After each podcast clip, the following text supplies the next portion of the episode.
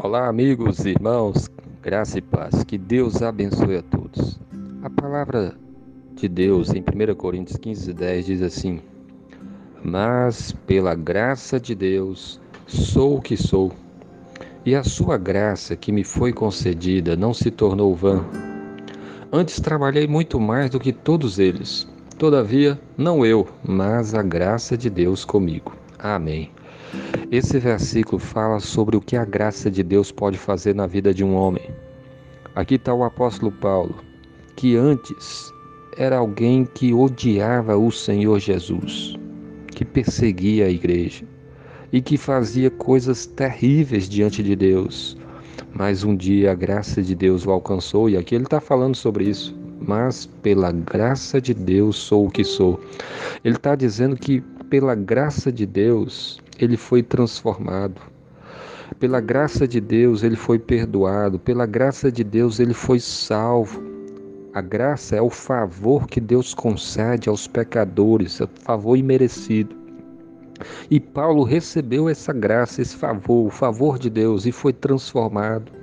E aqui nós vemos que a graça de Deus pode salvar qualquer pessoa, pode transformar a vida das pessoas pode transformar aquele nosso amigo, aquele nosso parente que hoje está nos vícios, que está afundado no pecado, nas trevas. Na... O, o, o nosso Deus é poderoso, a sua graça é poderosa para salvar.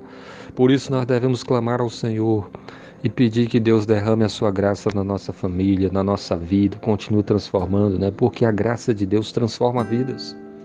Mas a graça de Deus também nos capacita porque aqui está dizendo: e a sua graça que me foi concedida não se tornou vã. Paulo está falando: Deus que concedeu a sua graça para mim, a sua graça na minha vida não se tornou vã. Antes, pelo antes trabalhei muito mais do que todos eles.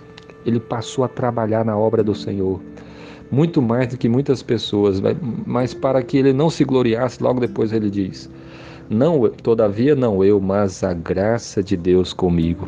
Foi a graça de Deus que operou na minha vida para que eu trabalhasse na obra do Senhor. É o que o apóstolo Paulo está falando aqui. E é o que acontece conosco também. A graça de Deus vai capacitar você para ser um servo do Senhor, para você andar nos caminhos dele, para você obedecer a sua palavra, para você fazer a obra de Deus nessa terra.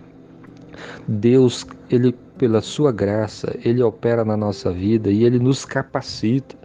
E você vai ser um instrumento de Deus na vida de muitas pessoas para abençoá-las, para evangelizar, para pegar a palavra de Deus. Então se coloque nas mãos do Senhor, se arrependa dos seus pecados. Se você esteja firme com Cristo, creia nele de todo o seu coração, busque a Deus, clame a Deus pela sua graça e certamente você será grandemente abençoado. Jesus morreu, Jesus ressuscitou, está vivo e ele derrama sobre nós a sua graça. Que Deus abençoe você em nome de Cristo. Amém.